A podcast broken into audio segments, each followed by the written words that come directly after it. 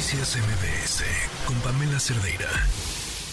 Bueno, y entonces ya esta mm, serie de 20 iniciativas en manos del legislativo, ¿qué tiene que decir el legislativo? Héctor Saúl Telles, vicecoordinador del PAN en la Cámara de Diputados, nos acompaña en la línea. ¿Qué tal? Buenas tardes. Hola Pamela, muy buenas tardes, contento de estar contigo, con todo tu auditorio. ¿Qué te preocupa, qué te llama la atención y qué sí podría ser interesante considerar de estas iniciativas? Me preocupa mucho, Pamela, que el presidente esté mandando esta batería de iniciativas que claramente pues tienen un tinte completamente electoral. Las manda en el último año de su gobierno, las manda de cara a casi el inicio de las elecciones y, y pues diles que eh, pues, pues prácticamente son son iniciativas que tienen un carácter completamente electoral y de poner la agenda eh, o incluso el discurso que utilizará su candidata durante durante su campaña. Pero pero viéndonos un poco más allá, Pamela, yo creo que tenemos que ver eh, el tema de algunas iniciativas que resultan interesantes en cuanto al sistema de pensiones y esta este argumento que dio el presidente de que seguramente los trabajadores al momento de su retiro pudieran aspirar al 100% de una pensión igual al salario con el que se estaban retirando. Hoy hemos analizado esa iniciativa, Pamela, y completamente es una mentira.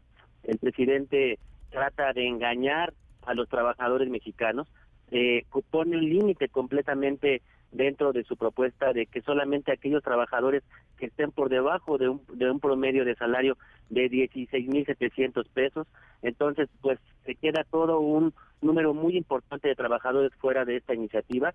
Eh, además, engaña a los trabajadores con un monto de 64 mil millones de pesos en un supuesto fondo que administrará, administrará estos recursos, pero que vienen de, de la destrucción de los organismos autónomos, de la destrucción de organismos desconcentrados sustantivos, de muchas otras cuestiones ahí de que maneja el Instituto para devolver al pueblo lo robado. Entonces, pues nos parece muy endeble la iniciativa, la vamos a analizar con mucha responsabilidad y en dado caso que nosotros encontremos un beneficio para los trabajadores, por supuesto que votaríamos a favor, al igual que el tema del salario mínimo que está planteando el presidente para que nunca sea menor a las tasas de inflación que se presenten cada año, también le tomamos la palabra, pero también le exigimos que el gobierno haga lo suficiente en materia financiera para que la inflación pues no tenga los márgenes tan abultados que ha tenido los últimos años y que sobre todo han lastimado el poder adquisitivo en cuanto a la canasta básica,